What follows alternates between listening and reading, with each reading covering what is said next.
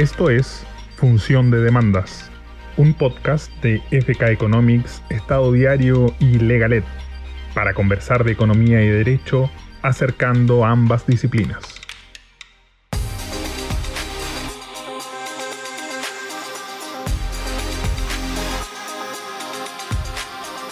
Hola, ¿cómo están? Soy Jorge Fantuzzi. Esto es Función de Demandas, este podcast que hacemos para acercar eh, la economía y el derecho, un podcast que hacemos Estado Diario y FK Economics. Y en el día de hoy tenemos a un tremendo invitado para hablar de las controversias en materia de seguros. Y para eso, eh, una de las primeras personas que uno se le viene a la mente para, para, para hablar de estos temas es don Enrique Ferrando, Quique Ferrando, eh, abogado peruano, eh, reconocidísimo en esta, en esta área, socio de, de Osterling, eh, que ha aceptado nuestra invitación. Así que Enrique, muchas gracias por acompañarnos en, el capítulo de hoy. Muchas gracias Jorge, un placer y un honor estar este, con ustedes en esta ocasión y gracias además por los elogios.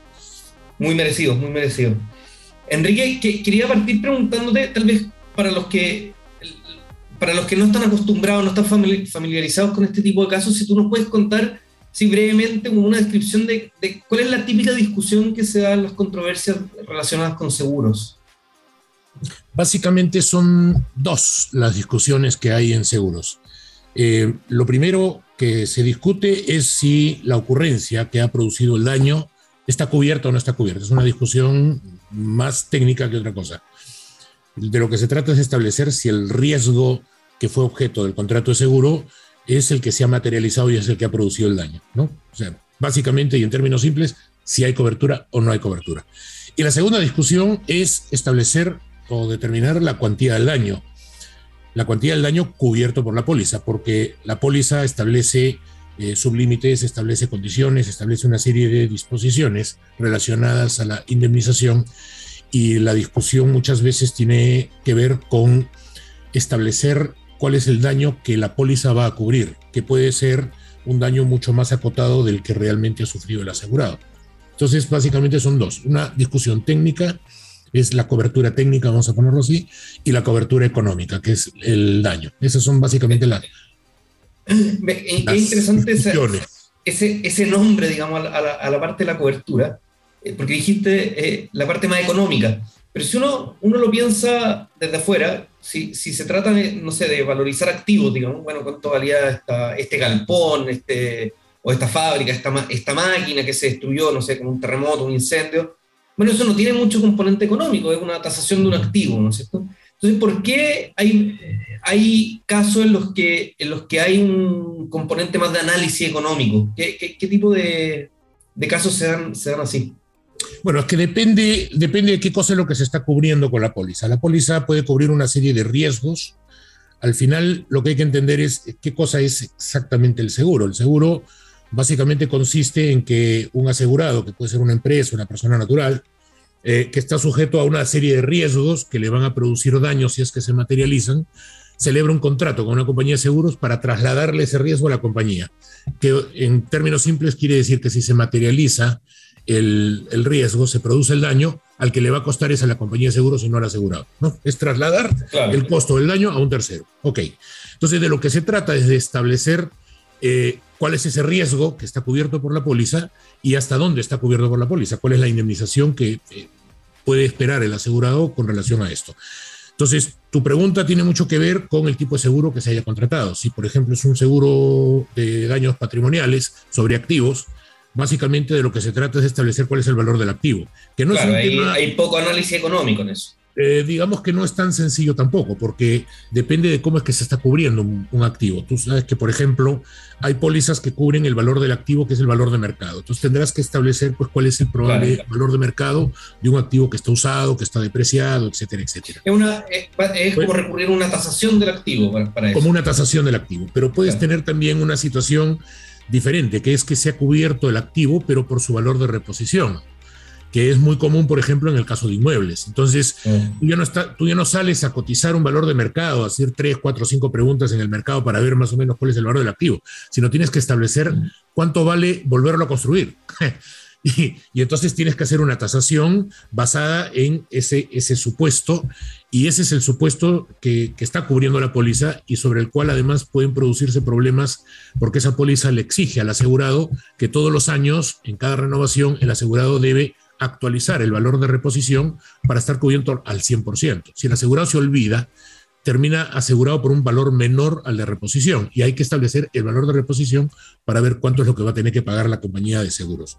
Pero también existen, digamos, pólizas que están cubriendo pérdida de ingresos. ¿no es cierto? Por ejemplo, la póliza CAR. La póliza CAR es la póliza típica de construcción. Yo voy a construir una central hidroeléctrica voy a construir, este, estoy construyendo pues la infraestructura de una mina, estoy construyendo eh, los pozos petroleros, estoy construyendo un edificio, en fin, lo que, lo que pueda estar construyendo. Y durante, eh, durante el tiempo que dura la construcción, esta póliza cubre los daños materiales que pueda sufrir esa construcción, pero también cubre algo que se llama el ALOP, que es el, digamos, la pérdida de ingresos que se pueda producir si es que ocurre un daño que retrasa la puesta en operación del negocio. Y entonces entra una discusión diferente, que es decir, cuánto es lo que la empresa habría percibido si hubiera entrado en operación oportunamente, pero que por causa del siniestro se ha retrasado. Y a veces se ha retrasado pues un año, año y medio, ¿no es cierto? Y ahora tienes que determinar cuáles son esos ingresos que probablemente iba a percibir la empresa y que ha perdido y se los tienes que pagar como parte del seguro, ¿no? Me acuerdo un caso que tuvimos hace, hace ya varios años en que la póliza decía algo, voy a, por, supuesto, voy a recurrir a mi frágil memoria, pero la póliza decía algo así como, eh, en caso de siniestro, eh, deberá, podrá recibir el equivalente de seis meses de ingresos de la compañía. Entonces, perfecto, llegó la aseguradora y calculó justo los seis meses anteriores al siniestro, y, pero era una, era una industria que tenía mucha estacionalidad, o sea, tenía meses muy buenos y meses muy malos todos los años, por, por la naturaleza del producto. Y justo esos seis meses que contempló la compañía seguro eran los seis meses malos del año.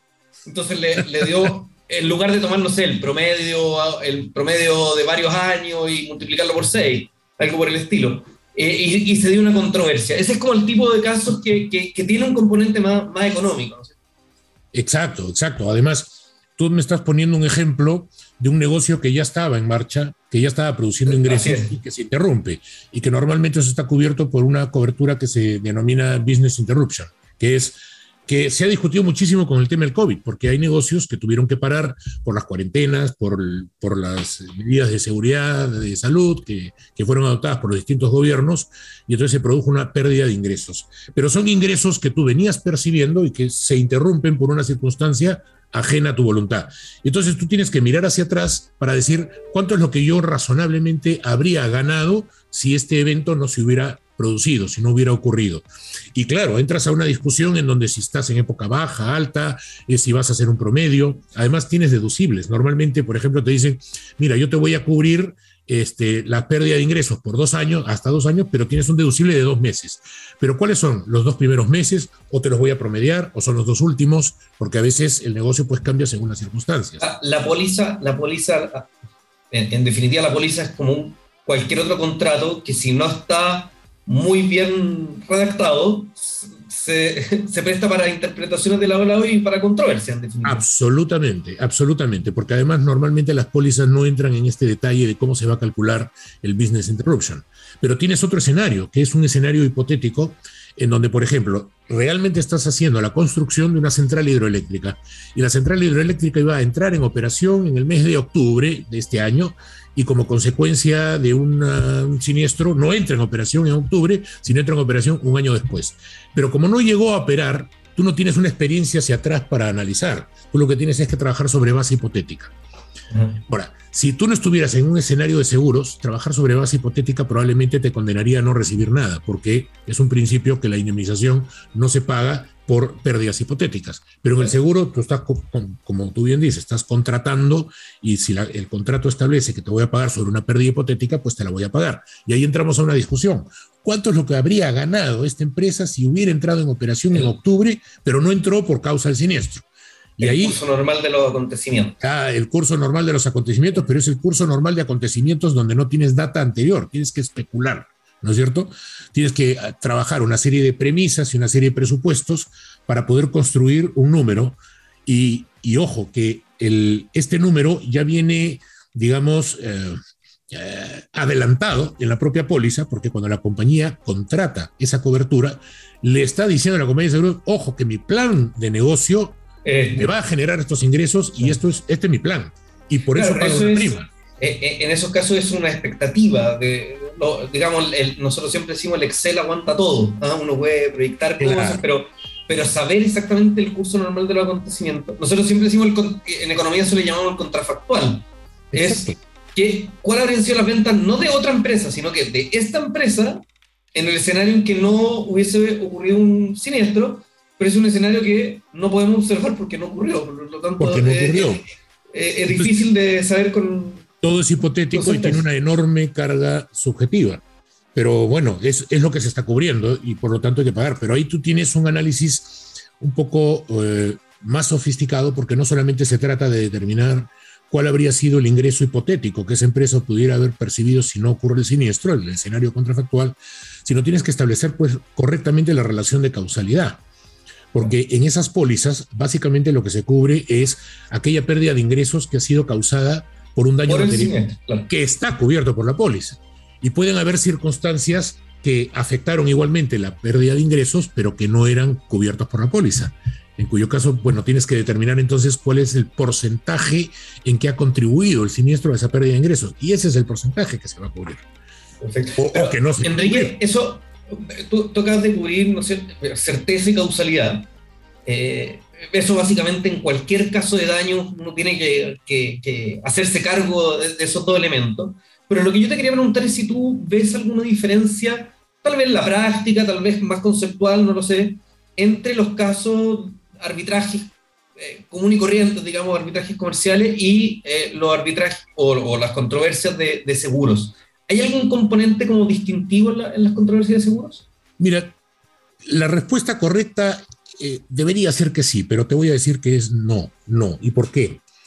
Porque en una controversia de daños que está basada en la ley, ¿no es cierto? La ley establece, oye, me has causado un daño, me tienes que indemnizar y entonces yo voy a hacer un reclamo de, seguro, de, de, de, daños, un reclamo indemnizatorio, pero basado en el derecho que me da la ley. Lo mismo ocurre en seguros, o sea, en este caso no es la ley, sino es el propio contrato de seguros el que establece cuál es el alcance de la indemnización, ahí están los criterios y al final voy a discutir el alcance de los daños en función de lo que dice la póliza. O sea, en ambos casos estoy discutiendo con arreglo al alcance que me da la fuente de mi derecho. Si la fuente de mi derecho es la ley, pues discutiré con los criterios de la ley, si la fuente de mi derecho es el contrato, discutiré con los criterios del contrato. Pero al fin y al cabo, siempre es una discusión sobre daños, siempre es una discusión sobre cuantía, sobre el valor de la pérdida. Y sí te puedo decir algo, o sea, tú sabes que los abogados solemos decir que en, la, en el derecho de daños, el objetivo de la indemnización es eh, indemnizar eh, integralmente a la víctima, el daño, la indemnización integral. Pero eso es una falsedad más grande que la catedral. O sea, en la realidad, en la realidad de los hechos, la ley no dice y ninguna ley dice que debe haber una indemnización integral. Lo que dice la ley normalmente es que hay ciertos daños que sí son indemnizables y otros que no son indemnizables. Y los daños que no son indemnizables son daños reales, pero la ley no concede pues derecho indemnizatorio para esos daños. Lo mismo pasa con una póliza. O sea, el asegurado ante un siniestro puede haber sufrido unos daños tremendos de diversa naturaleza, pero la póliza dice qué cosa es indemnizable y qué cosa no es indemnizable. Entonces, primero hay que atender a lo que dice la póliza, que es mi contrato. Si la póliza dice esto se paga, pues eso se tiene que pagar, hay que calcular el, daño y se paga. Pero si la póliza dice esto, esto, está excluido, no se paga, por más daño que sea, no se paga. Está excluido, está excluido, está excluido. O hay un sublímite, ¿no es cierto? Te dice, oye, esto te lo voy a cubrir, pero hasta este tope. Y entonces tus pérdidas pueden haber superado ese tope, pero solamente te va a cubrir hasta ese tope, porque eso es lo que dice la póliza. Entonces, al final, tu discusión es muy parecida a la que puedes tener en un escenario de daños basados en, la ley. ¿no? Tú tienes una fuente de tu derecho y al final de lo que se trata es de establecer que este, tu reclamo está amparado, bien sea por la ley o bien sea por el contrato. Eso es. No hay mucha diferencia. Pero hay, hay un, hay un, no sé cómo decirlo, un personaje, digamos, que, que, que, que no está necesariamente en todas las controversias, pero sí está en la de seguro, que es el liquidador, ¿no es cierto? Que, que, que en el fondo eh, es, previa a la controversia, o sea, el, que tiene que... ¿Cómo, juega en, en, ya tal vez cuando ya se desató la controversia? Eh, el, el, el, antecedente del trabajo que, pudo haber hecho bien o mal el, liquidador. Mira, este, ahí has tocado un tema interesantísimo, porque el liquidador, que lo solemos denominar ajustador, es la persona que este, en forma independiente, porque no, no, trabaja para ninguna de las partes específicamente, es un personaje que es convocado en, en las pólizas, sobre todo de grandes riesgos, analiza las causas del siniestro, o sea, cuáles fueron los verdaderos motivos que produjeron la ocurrencia, y además calcula las pérdidas, las pérdidas que en su opinión están cubiertas por la póliza, y hace un trabajo, digamos, este, pericial prácticamente, es, un, como un perito que hace este doble ejercicio y prepara un dictamen. Y el dictamen lo pone al servicio de las partes, del asegurado y del asegurador y ambos pueden estar de acuerdo o no con lo que ha opinado el, el, ajustador, pero el ajustador ya les alivió parte del camino porque ha hecho un análisis bastante profundo del tema, ha revisado toda la documentación del caso, eh, ha hecho un análisis además técnico, porque ese ajustador normalmente es una persona especializada en el tipo de siniestro. Si es un siniestro de ingeniería, el ajustador pues es un experto en temas de ingeniería. O sea, cada, cada ajustador va, va teniendo sus especialidades y, ayuda bastante, pero ese, ese trabajo no obliga a las partes. Ahora bien, eh, se produce la controversia. Eh, el asegurado insiste que está cubierto, la compañía insiste en que no, y el ajustador, bueno, tiene una opinión que puede ser a favor de la cobertura o no, pero la opinión finalmente no obliga a las partes y entonces será una opinión que se tenga en cuenta y se lea en la respectiva controversia, pero el tribunal arbitral digamos, si estamos frente a un arbitraje, o el juez también lo leerá y lo tomará con beneficio de inventario. Ese, ese, ese dictamen no obliga a nadie, no obliga tampoco perfecto, al juez. O sea, es, un dato más, pero, pero ocurre, es un dato que, más. ocurre que el árbitro o, o, el panel arbitral o el juez o el que sea a veces lo considera y otras veces considera que simplemente está equivocado. O sea, es un, dato. Por supuesto, por supuesto. Yo tengo, yo tengo un caso en donde el asegurado tenía una expectativa de una indemnización de 30 millones, el ajustador le dio 13 y dijo, yo creo que por 13 está cubierto y por el resto no pero la compañía de seguros cuando tomó su decisión encontró que no había cobertura por encima de un millón. Y entonces dijo, no, yo te doy un millón. Y si aceptas está bien y si no, bueno, nos peleamos. Pero no, ninguno estaba de acuerdo con el ajustador y el ajustador estaba justo al medio. Ya, o sea, ni, ni, ni, estando al medio logró el acuerdo. Ahora, pero fíjate, las legislaciones de todos los países no son iguales. El ajustador, que es un personaje importante en el mundo de los seguros, no siempre tiene las mismas funciones. En Perú, por ejemplo, el ajustador hace un doble análisis. Primero analiza la cobertura técnica, o sea, si hay o no cobertura, y luego cuantifica los daños reclamados para ver si están amparados por la póliza. Pero, por ejemplo, en España, el, ajustador no hace la liquidación del siniestro, solamente analiza la cobertura técnica. Entonces, depende en qué jurisdicción estás, el ajustador puede tener más o menos funciones. bueno, justo te iba a preguntar eso, porque, eh, bueno, tú hablaste algo de la independencia, que, obviamente tiene un mínimo necesario por, por, un tema de objetividad, pero te iba a preguntar por, por las... Eh, en el mundo de, de nuevo de las controversias de seguro, si los diferentes actores, no solo, no solo el, ajustador o el liquidador, pero sino que los diferentes actores tienen la sofisticación que, por ejemplo, tiene el, el, mundo del arbitraje, del arbitraje internacional, ¿no es cierto? Que, que hay árbitros muy especializados eh, y que entienden muy bien la lógica económica de la estimación de daño. Esa, esa sofisticación eh, se ve también en las controversias de seguros eh, en los distintos actores que participan de ella. Definitivamente sí, definitivamente sí. Primero están los personajes que están alrededor de un contrato de seguro. Pues las compañías de seguros no, no afrontan solitas los riesgos que han tomado en virtud de una póliza, se reaseguran. ¿No es cierto? Para que parte de ese riesgo también sea trasladado a los reaseguradores quienes, que tienen los bolsillos necesarios para poder afrontar el costo del riesgo. Pero entonces cuando se produce un siniestro, se activan una serie de intereses. Primero, la compañía de seguros eh, debe investigar el siniestro para ver si está cubierto o no y cuáles son los daños. El reasegurador le va a tener que responder a esa compañía de seguros si es que hay cobertura. Por lo tanto, el reasegurador también va a hacer su propia investigación que no está subordinada a lo que diga la compañía de seguros. Cada uno está haciendo su investigación independiente y está recurriendo a sus propios ingenieros y peritos. Luego está el ajustador, pero el ajustador no es pues un, un advenedizo, es un tigre, ¿no es cierto?, especializado en este tipo de siniestros que va a ser un gran trabajo, normalmente es un gran trabajo, ¿no?, de investigación. Y luego está el propio asegurado, que eh, frente a, a, riesgos sofisticados y a siniestros muy costosos, pues también va a contratar asesoría especializada para poder tener su propia opinión sobre el siniestro. Entonces, primero, estás, estás en un plano de alta sofisticación cuando se trata de grandes riesgos. Y eso que no estoy contando al broker, porque el broker de seguro y el broker de reaseguro también hacen investigación propia, porque tienen un rol en todo esto, ¿no es cierto? Este, el rol del broker de seguro es asesorar a la al, al, asegurado y por lo tanto tiene un rol propio. Y el rol del broker de reaseguro es asegurar es eh, asesorar al reasegurado que es la compañía de seguros.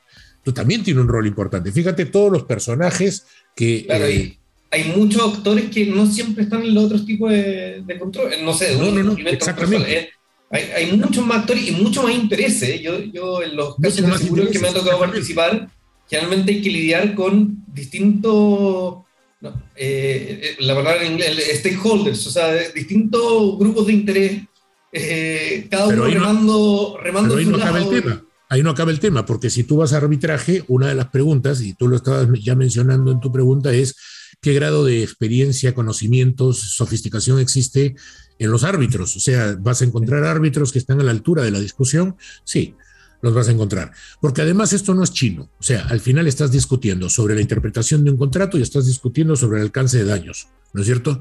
Que vengan de, una, de un contrato de seguros no lo hace tan, tan diferente porque ese es el tipo de discusión. Es importante sí que los árbitros sepan de seguros, ¿no? Porque los seguros tienen sus propias, digamos, reglas de interpretación y de funcionamiento. Y, y la verdad es que ahí sí, no es que existan tantos abogados expertos en seguros, ¿no? Es una especialidad que no, que no tiene pues este, cientos de cientos de, personas, este, y entonces eh, es, es un tema buscar árbitros especializados en seguros que puedan conocer de este tipo de... Pero la verdad, la verdad es que en nuestra experiencia no hemos tenido problemas en encontrarlos, ¿no? Hay muy buenos árbitros en seguros, gente que conoce y gente que resuelve muy bien. Mira, bueno, Enrique, te, te quiero agradecer por, por esta conversación súper super interesante, super, para mí además, yo aprendo mucho cada vez que, que grabamos estos capítulos, así que aprendí hoy también. Eh, así que te, te, quiero agradecer por, por, haber participado hoy y por haber, haber dado el tiempo de, de, de, contestar todas estas preguntas. No, con todo gusto, muchísimas gracias. El tema es bastante amplio, o sea, pero, pero sí, sí, encantado. Además me, me encanta el tema. no, claro, bueno, se, nota, se nota. ¿no? Oye, bueno, para, nuestro invitado esto fue eh, Función de Demandas, este podcast que hacemos como el día de hoy, de tratar de, de, de juntar, ¿no la economía y el derecho, y hoy especialmente en el mundo de los seguros. Así que quedan todos invitados para, para los siguientes capítulos y gracias por escucharnos. Muchísimas gracias, un fuerte abrazo.